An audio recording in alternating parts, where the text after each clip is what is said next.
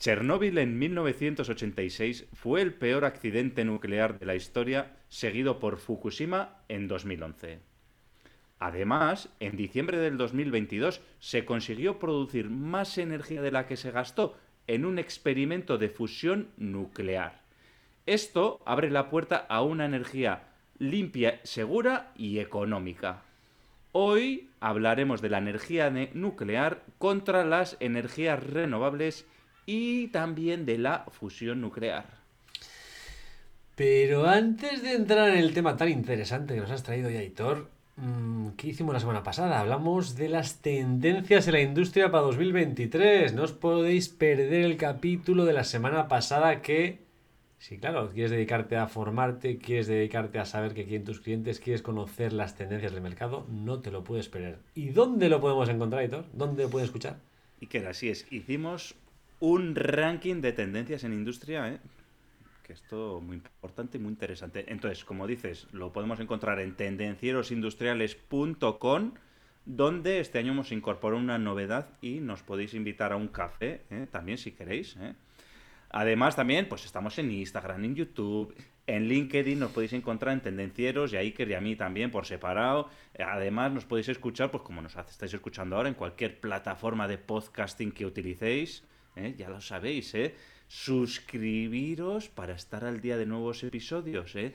Vais a tendenciosindustriales.com, os apuntéis a la newsletter y estaréis al día de todos los capítulos y estaréis al día también de todos los posts que publicamos semanalmente relacionados con temas de ventas, productividad, tendencias, etcétera, etcétera, etcétera. Regístrate. Y sin más... ¡Arrancamos motores!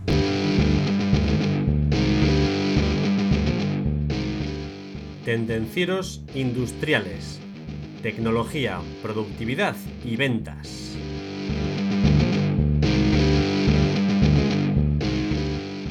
Hoy, como ya adelantaba Hitor, vamos a hablar de la energía nuclear comparada con las energías renovables y además la fusión nuclear. El 13 de diciembre del año pasado, en 2022, hace muy poquitas semanas, científicos estadounidenses americanos confirmaron que habían superado una barrera muy importante que hasta ahora nadie había superado. ¿Cuál es esa barrera? Producir más energía de la que se gasta en un experimento de fusión.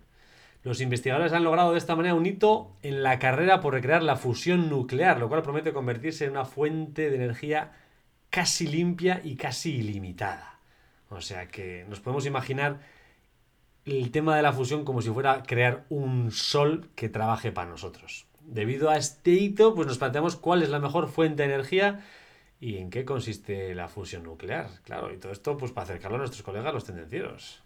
Sí, sí, así es, y que lo hablaremos ahí. Hablaremos de la fusión nuclear un poquito más tarde, ¿eh?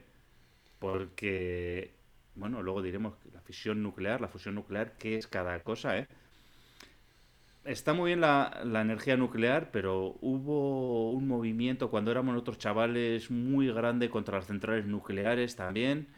Eh, ahora hay, pues se está potenciando mucho las energías renovables, la energía solar, la eólica, pero ¿quieres saber cuál es el mix de producción energética eléctrica en España? ¿Cuánta energía se produce y de qué manera se produce energía? Pero lo sabes, lo tienes. Lo tengo, tengo el dato, tengo el dato Iker. Cuéntame. Y no te lo vas a creer, pero la principal fuente de energía se produce en las, em, en las centrales de ciclo combinado, ¿vale? Que, si no lo sabéis, las centrales de ciclo combinado son aquellas que queman gas. O sea, cosa que sorprende cuando estamos en una crisis energética de la pera y pues bueno, nos viene el gas de otros países eh, y hay ciertos países pues que ahora que se les quiere hacer boicot, eh, no comprándoles el gas y sin embargo pues el 25% de la energía se produce eh, a través de gas, quemando gas en las centrales de, de, ciclo combinado. Luego, ¿qué más cosas, Iker? La eólica es una gran, ¿cómo podríamos decirlo? Es una gran inversión, sobre todo aquí en España, se ha se ha invertido mucho en, parques eólicos y genera el 22% de la energía que producimos. No está mal. Seguido de la eólica, tenemos la nuclear, que es el 20%. En la fotovoltaica también se está apostando mucho por plantas de producción solar fotovoltaica y representa el 10%. Y luego por ahí por abajo pues tenemos la cogeneración, la hidráulica, tenemos también pues el que, que, mm, quemar residuos no renovables, está también la solar térmica, está también el carbón, pero bueno, ese, es un mix que ya es un poquito más pequeño. Y con todo el agua que tenemos, ¿cuánto es la hidráulica, Hitor? La hidráulica es el 6% de lo que producimos. Tengo aquí un... Poco, me parece. Pues solo es el, solo es el 6, claro. Entonces, dicho esto, eh, las energías renovables son el 42% de todo lo que es, de todo lo que se produce, el 42% es renovable, donde principalmente lo que hemos dicho, eólica, solar, hidráulica y no renovable, pues principalmente, que es el 58% restante, pues estaría en el ciclo combinado con un 25, la nuclear con 20, o sea, ya es el 45%, y luego estaría la cogeneración también, que es el 6,6% también. Entonces ya vemos que todavía eh, no renovable es más y la nuclear es una energía no renovable, según, según lo que indican aquí las estadísticas. Entonces, Iker, ¿qué opinas tú? ¿Qué es mejor, energía nuclear o energías renovables? Hombre, no estoy en la certeza de cuál puede ser mejor que las demás, pero sí que soy un defensor de la energía nuclear. Y no quiero decir que todo tenga que ser nuclear, pero sí que estoy a favor porque creo que tiene una serie de ventajas que no valoramos y tiene una serie de desventajas que no son tan grandes como la importancia que les damos desde mi punto de vista. ¿Tú, Aitor? A ver, eh, yo creo que al final tenemos que tener los huevos puestos en diferentes cestas. ¿eh? Volvemos a lo de siempre, ¿no? Hay que diversificar, ¿no? En, como en las inversiones, como en todo en la vida, tenemos que tenerlo diversificado, por si, porque si tenemos todos los huevos en la misma cesta, que como se caiga la cesta, se rompe, ¿no? Y un poco es lo que nos ha pasado también con el tema del conflicto de Rusia-Ucrania, ¿no? Pues que tenían, sobre todo igual los países más nórdicos, pues tienen más eh, más dependencia de Rusia en cuanto al gas, ¿eh? y eso lo pasarán, lo estarán pasando ahora mal y lo seguirán pasando mal, eh, pasarán más frío, encima porque hace más frío, pues van a poder quemar menos gas de Rusia. Y entonces esos tenían muchos huevos puestos ahí, pues bueno, lo que aquí vemos ahora la importancia de la diversificación, ¿no? De, de, decir, entonces hay que tener de todo, pero las renovables hay que darles un impulso muy grande, aunque también tienen sus desventajas, y hay que complementar eh, unas cosas con otras, ¿no? O hay que buscar pues otra serie de eh, igual energías renovables, pero que tengan otras propiedades que no dependan de cagasol, de que no dependan de cagaviento, eh, pues no lo sé, hay que darle una vuelta ahí. O, como hablaremos luego también, pues igual también hay que buscar formas de almacenar esa energía, pero claro, de una manera ecológica también, ¿no? Porque si la energía la producimos renovable, pero si luego contaminamos en el almacenamiento, pues no hacemos nada, ¿no? O sea, que no está clara ninguna de las dos, ¿no? O sea, que cada uno tiene su pequeña parte de razón. Efectivamente. Aquí no nos mojamos, si quieres. Oye, que nos viene aquí alguna central nuclear a pagarnos por patrocinarle, le patrocinamos. Que nos viene eh, algún generador de energía renovable que le, a, ofrecernos dinero, lo aceptamos también. Somos así, nos vendemos al mejor postor. no, pero es cierto que si tenemos pues energía no renovable del 58%, pues quizás eh, sería interesante quitarlas de ciclo combinado y, aprovechar más las nucleares, ¿no? Que encima son mucho más baratas, que no hemos hablado de eso, pero entonces, bueno, eh, se puede decir, utilizar la cabeza, no quitar las renovables, no digo yo que quitemos las renovables, pero sí que seamos un poco más inteligentes y aprovechemos mejor pues todo lo que has dicho, todos los huevos que tenemos. Bueno, vamos a hacer una cosa, Iker. A ver, vete diciéndome ya que estás a favor de la nuclear, venga, dime las ventajas de la nuclear y a ver qué, a ver por dónde te salgo yo. A ver qué se te ocurre, ¿no? Vale. Pues bueno, la energía nuclear desde mi punto de vista tiene varias ventajas y una de ellas, por ejemplo, es que es una fuente de energía de alta intensidad. Al final, las reacciones nucleares liberan una cantidad enorme de energía en comparación con cualquier otra fuente de energía.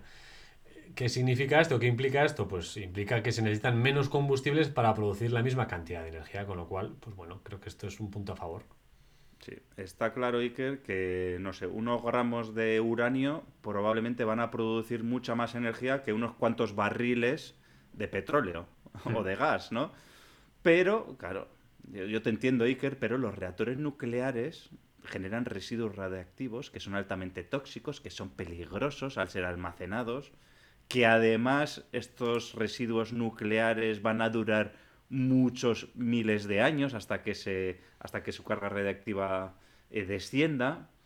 Entonces no sé, también eh, está bien eso que dice, pero hay que darle una vuelta al tema de los residuos nucleares, ¿no? O, o, el almacenamiento de estos residuos, ¿no? Los, los metes ahí y luego nuestros nietos pues ya pelearán, cuando nosotros nos muramos ya pelearán nuestros nietos con eh, los residuos, ¿no?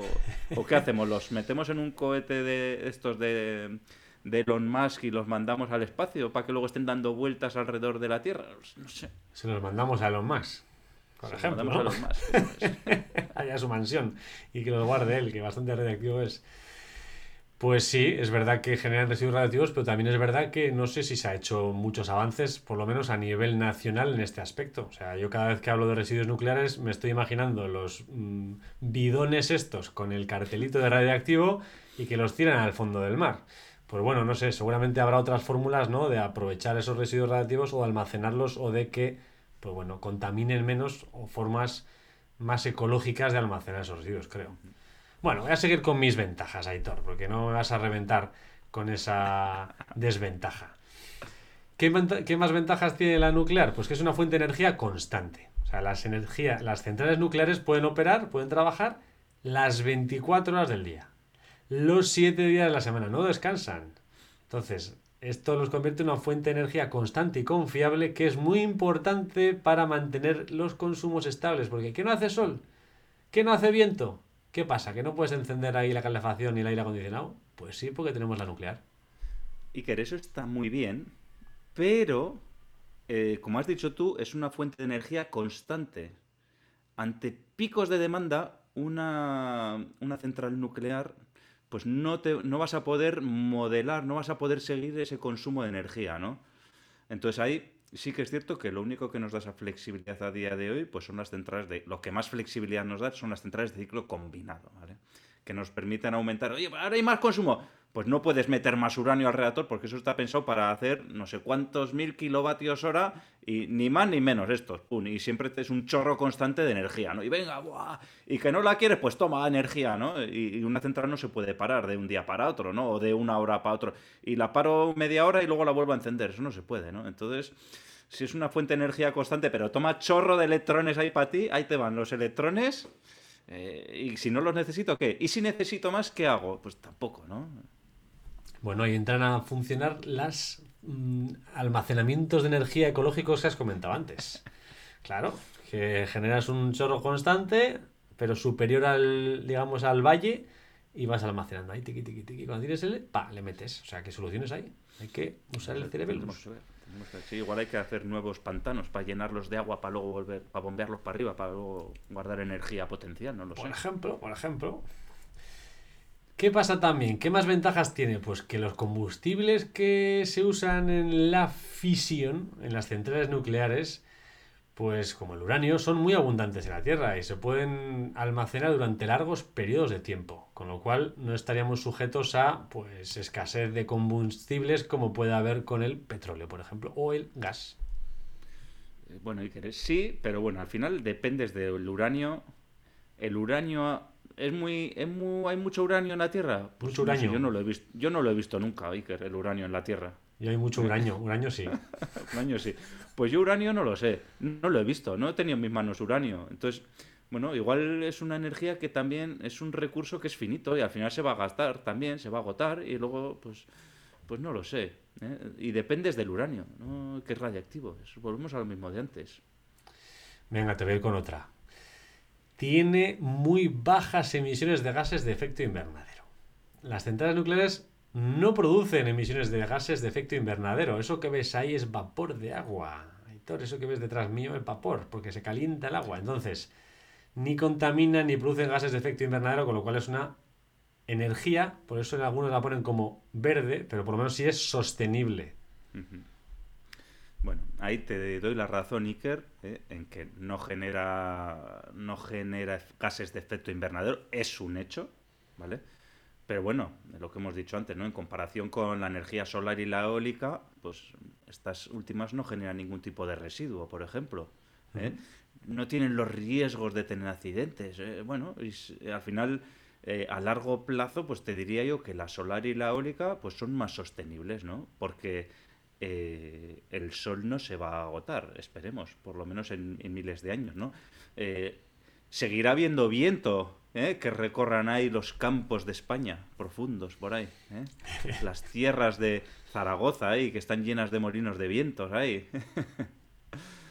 bueno, entonces, bueno, yo creo que es... Eh, en, ese, en ese sentido, la eólica y la solar y la hidroeléctrica le ganan a la, a la, a nuclear.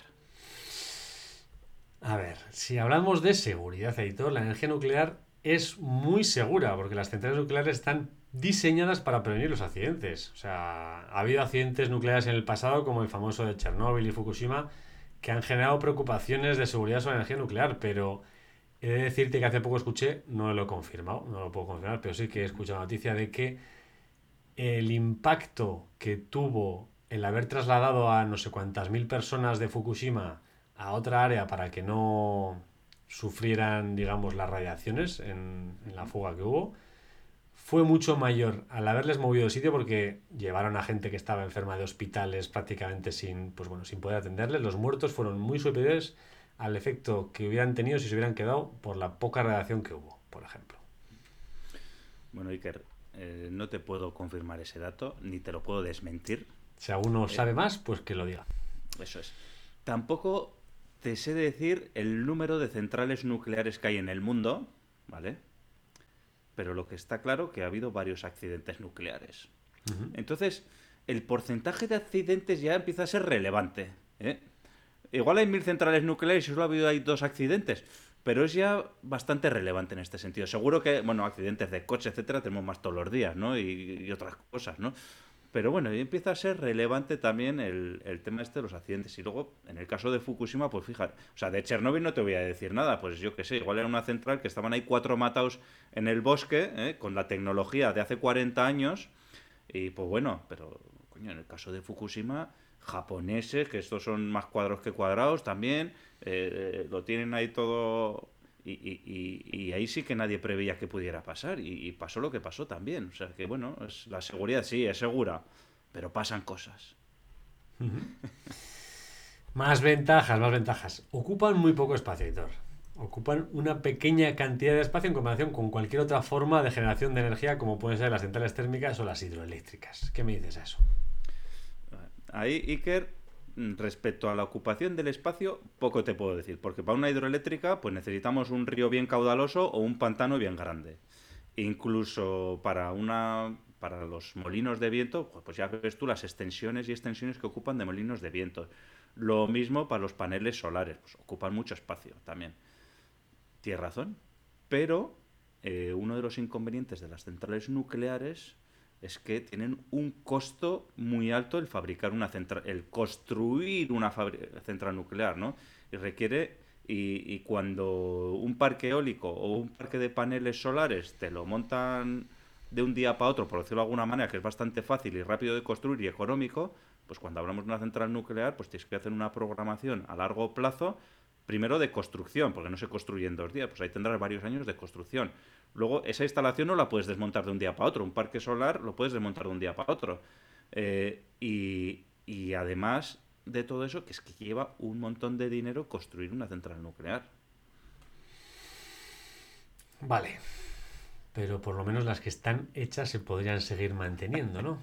¿Qué me dices no digo, sí, no digo que no se puedan amortizar, ¿eh? porque se amortizan seguramente. Por eso te y y es más, seguramente la energía que se produzca en una central nuclear probablemente sea hasta más económica que una sola central fotovoltaica. No lo sé. Pues ahí va mi última ventaja. Ahí va la última que te va a contar. Y estas de las que te gustan a ti, del dinirini. Precios muy estables. Los precios de la energía nuclear son muy estables ya que el combustible nuclear es poco vulnerable a los cambios de mercado. Y siempre en las subastas va ahí la baratilla. Así es, que los precios son estables, pero bueno, oye, es lo que es la ventaja que tienen. Por eso también los franceses están apostando a tope por la energía nuclear. ¿eh? Es una, por las ventajas que has dicho tú, entre otras, pues los franceses han dicho, pues nosotros centrales nucleares sí. ¿no? Hola, Entonces, bueno, sin más, Iker. ¿eh? Yo creo lo dejaría en un empate, ¿eh? si te parece bien. Venga, vale. Lo dejaría en un empate técnico. No, no está para no está para decir que no a las centrales nucleares. Para defenestrarlas, ¿no? Eso es para decir son el demonio, tampoco. Tampoco son la solución. Pero lo que hemos dicho antes, mm, sí que ahora ahí, ahí se ven nuevas luces al final del túnel con esto de la fusión nuclear, ¿no? Que, que se abre ahí un abanico, un campo, que eso sí que va a ser una energía limpia casi 100%, verde. Ahora hablaremos de ello. Entonces, bueno, eso va a abrir las puertas a, una energía pues más económica, más limpia, etcétera, ¿no? Pero bueno, Iker, antes de nada también, llegados a este punto, ¿eh? y antes de que me digas nada, que visto que me ibas a decir algo, tengo que recomendar a los tendencieros que visiten la biblioteca de tendencierosindustriales.com ¿eh? barra biblioteca y donde podrán encontrar los libros imprescindibles para vender más, para ser más productivos, para mejorar la marca personal. Qué importante es esa marca personal que la tenemos que trabajar. Y además, en este podcast vienen muchos invitados a los que entrevistamos, pues sus recomendaciones de libros que siempre les preguntamos, ahí las tenemos apuntadas. ¿eh? O sea que sin más, ir a la biblioteca ¿eh? de tendencias industriales. Eso es. Todavía no tenemos puesto ningún libro de energías nucleares, pero podemos aceptamos sugerencias de alguno para incluirlo dentro de nuestra biblioteca. Sí, yo sé que hay algún tendenciero que nos escucha por ahí, que trabaja en centrales nucleares. Oye, si quieres, a ti, amigo tendenciero que trabajas en centrales nucleares, o, construyes centrales nucleares, o lo que sea, nos quieres recomendar un libro, nos lo nos mandas un correo ¿eh? y nosotros lo apuntamos también. ¿eh? Eso es. Y si trabajas en energías renovables, también, ¿eh? Ojo. Eso lo pondrá Hitor. bueno, vamos a seguir avanzando, Aitor. Vamos a ver la diferencia entre la fusión y la fisión, si te parece, porque eh, muchas veces hablamos de fusión cuando realmente es la fisión. O sea, lo que tenemos en todas las centrales nucleares, en todos los reactores nucleares que tenemos actualmente, es fisión, fisión, que es romper, no fusión. No, Iker, la cosa no es que hablemos de fusión cuando queremos decir fisión. la cosa es que no tenemos ni idea de lo que estamos hablando. Efectivamente. Entonces, lo que dices tú, un reactor nuclear, el 100% de los reactores nucleares que existen a día de hoy en el mundo son de fisión nuclear. Fisión, ¿vale? Y para que quede claro, la fisión es el proceso en el que se descompone un núcleo de atómico un núcleo atómico pesado, como puede ser el uranio o el plutonio, en varios más ligeros. ¿vale? Entonces, le pega un, un electrón al átomo de uranio y luego de ahí salen varias partículas. ¿vale? De, y entonces estos son los residuos radiactivos que se generan, que son eh, residuos pesados, que luego son los que hay que tratar, etcétera. Y toda la energía nuclear que se produce actualmente en el mundo es por energía de, por energía de fisión y esos residuos radiactivos de alta intensidad son los que luego pueden durar miles de años y es súper importante hacer una buena gestión y almacenamiento de estos residuos. Pues lo dicho, la fusión y la fusión nucleares son reacciones que generan ambas dos, generan grandes cantidades de energía. Son reacciones distintas y su aprovechamiento de energía para producir energía limpia pues tiene materiales, combustibles y tecnologías muy distintas unas de las otras, aunque sean nucleares. La fusión nuclear es la reacción nuclear en la que dos núcleos de átomos ligeros en general suele ser el hidrógeno y sus isótopos, por ejemplo el deuterio y el tritio, se unen, se fusionan para formar un núcleo más pesado. Y en este proceso pues liberan partículas y energía. La fusión de los núcleos que produce helio y neutrones como residuo. Y ambas cosas son fácilmente gestionables. El helio es el gas ese que te lo pones y empiezas a hablar así y no genera efecto invernadero y los neutrones liberados, aunque requieren de una gestión y tienen reactividad, son de baja intensidad y entonces la vida reactiva de los mismos es muy corta. Ahora Iker, para explicar un poquito, voy a pararme un poquito en explicar esto que has dicho, que has comentado, porque a la hora de preparar este podcast, pues oye, entre otras cosas, me he tenido que estudiar la tabla periódica de los elementos químicos. No me hagas preguntarte, no me hagas preguntarte. y entonces, aquí, eh, a nivel de cultura general, pues ya sabéis que los elementos químicos, bueno, y si no lo sabéis, pues lo explico, ¿no? Pues empiezan desde el hidrógeno, ¿vale? Que es el átomo más pequeño del mundo, que se compone de un neutrón y un protón, si no me equivoco, igual lo digo mal. Si lo digo mal, me, bueno, os lo pasáis por alto. Eh, y si el, el, 99% le va a dar igual, el 1% que es especialista, igual me manda a freír espárragos, pues bueno, el 1% me perdona, los demás, como os da igual, pues ya está. Entonces, cogemos dos átomos de hidrógeno, ¿vale? Que son dos átomos de, que tienen dos o tres partículas dentro, como es el hidrógeno, y, en el, y los unimos para producir helio y un electrón, ¿vale? Y el helio, pues lo que tiene, pues eh, si no me equivoco, es dos protones y dos neutrones, ¿vale? Que son partículas ligeras, por eso se llama ligera. Y el uranio es una partícula, el uranio yo creo que se llama uranio 235, ¿vale? Es el que luego lo unimos con un neutrón y conseguimos el uranio 236, que luego es el que se rompe en varias partículas. 236 se refiere a la masa molecular del uranio, o sea, es una partícula pesada. La masa molecular del hidrógeno es 1 o 2 y la del uranio es 236. ¿eh? Un poco lo digo esto, Iker, pues para ponerlo en contexto y, y, para ver de lo que hablamos, ¿no? De, o sea que y por eso el uranio es de las de la tabla periódica de los últimos elementos y el hidrógeno es el primero, ¿no? Y entonces eh, en las partículas pesadas, pues son por eso más difíciles de tratar.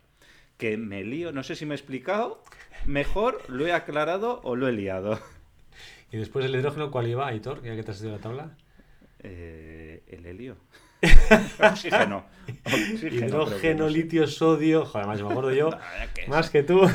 si nada me eso lo estás mirando, ¿eh? Para preparar. Y eso que te la has mirado. Sí, Cago en Ay. Entonces, Iker, ¿Cuáles son los beneficios de la fusión nuclear como fuente de energía? A ver.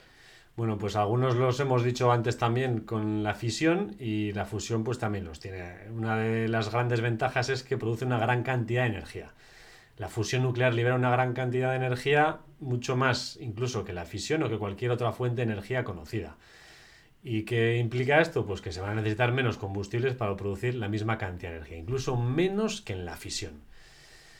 Y si hablamos lo mismo que hemos hablado antes de la escasez de combustibles, pues en la fusión el hidrógeno es muy abundante en la Tierra y en el universo, con lo cual significa que no estaríamos tampoco sujetos a la escasez de combustibles como puede ser el petróleo o el gas. Así es. La, la fusión, además, es la reacción química, o no sé llamarlo, o exotérmica, o como se diga, que se produce también en el Sol. Es en el Sol lo que se produce, o en las estrellas es fusión lo que se produce. Además, otra de las ventajas de la fusión es que genera bajos residuos radiactivos también. ¿eh? Lo que hemos dicho antes, eh, de dos partículas, de dos átomos de hidrógeno, pues lo que hacemos es producir un, de helio y un eh, neutrón. Y ese neutrón es un residuo radiactivo de corta duración y se puede almacenar de manera segura durante un tiempo más corto, o sea, va a durar poco tiempo en comparación con los miles de años de los residuos radiactivos de la fisión nuclear. Eh, además, desde un punto de vista de seguridad, la fusión nuclear pues no tiene eh, el riesgo de reacción en cadena que hay en la fisión nuclear, ¿vale? Por las propiedades que tiene eh, este, el tema este, ¿vale?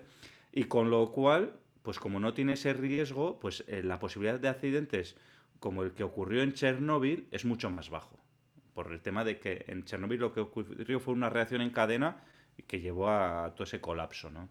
Y eso en, la fusión concretamente no se daría nunca. Vale. Eh, otras ventajas que puede tener es la sostenibilidad. La fusión nuclear es fuente de energía sostenible a largo plazo porque hemos dicho antes, no produce emisiones de gases de efecto invernadero ni ningún contaminante atmosférico. Ni consumimos recursos naturales, como hemos dicho, petróleo, ni gas, ni nada de eso. Además, eh, es, lo que sí que tenemos que mencionar es que la fusión todavía, digamos que está naciendo. O sea, está en los inicios del desarrollo y no se ha conseguido todavía nada comercial. O sea, los primeros éxitos han sido hace varias semanas, con lo cual todavía falta un largo recorrido. Eh, sin embargo, el futuro se prevé que va, va a venir por la fusión nuclear, porque es una fuente de energía muy alta, segura y sostenible a largo plazo. Aquí que hay que remarcar, a mí me gustaría remarcar que se está investigando esto en un proyecto energético, el que quiera, el que quiera investigarlo puede buscar, que se llama ITER, ¿vale? Que se, eh, significa Reactor Termonuclear Experimental Internacional, ¿vale? Que está ubicado al sur de Francia, ¿vale? Y de momento está en fase de ensamblaje, ¿vale? Se está construyendo este reactor. No, no ha sido construido 100% todavía ni está 100% operativo, ¿vale? El ITER es un proyecto que participan 35 países, ¿vale?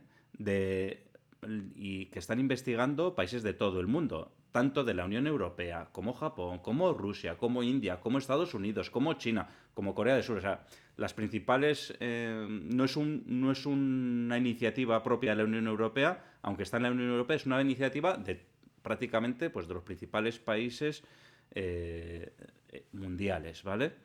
Y lo que trata de, lo que trata de aclarar este, este proyecto es la viabilidad técnica y económica de la, de la fusión nuclear por confinamiento magnético para la generación eléctrica. O sea, es, una, es una, digamos, una fase experimental, o sea, es un proyecto experimental y que si esto va bien, pues bueno, va a ser el inicio de luego em, centrales nucleares de fusión comerciales en el futuro. Y Dicho esto, además se espera que empiecen los primeros experimentos a finales del año 2025. O sea que todavía aún así queda tiempo. Todavía falta.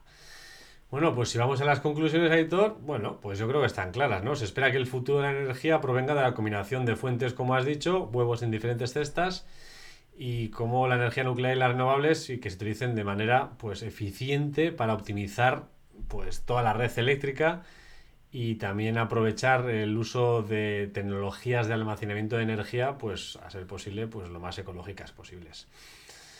Eh, la fusión la consideramos una fuente de energía más segura y sostenible que la fisión actual, ya que no produce ni residuos radiactivos a largo plazo ni corre riesgo de una reacción en cadena incontrolable, como ha comentado Aitor, que pasó en la fisión en, en Chernóbil. Sin embargo, todavía estamos muy verdes en este desarrollo de la tecnología y pues bueno, faltan unos cuantos años para que sea, digamos, estable, con lo cual todavía tenemos que seguir pensando en el mix energético, cómo optimizarlo, porque esto tardará. Eso es. No lo hemos dicho hoy porque tampoco, leyendo diferentes artículos, tampoco se sabe ciencia cierta, pero mínimo el año 2040, 2050 será cuando se empiecen a ver las primeras centrales comerciales como muy pronto. ¿eh? O sea que esto va para largo. Bueno, Iker, oye, sin más, ya con esto acabamos el podcast de hoy. ¿eh? Deciros a los tendencieros ¿eh? que nos podéis invitar a un café en tendenciosindustriales.com. Además, dejarnos vuestro comentario, hagamos un poco de polémica. Podéis, eh, podéis criticarnos un poco ahí con el tema. Pues a mí sí que me gusta la central. Iker tiene razón. Eh, Iker, Iker con las centrales nucleares no tiene ni idea. Eso es lo peor, es el demonio. Eh, bueno, pues nos lo dejáis en comentarios, ¿eh? Y no os olvidéis de suscribiros, ¿eh? exactamente, suscríbete para estar al día de los nuevos episodios. Tendenciero, tendenciera. La semana te espera. Chao. Chao.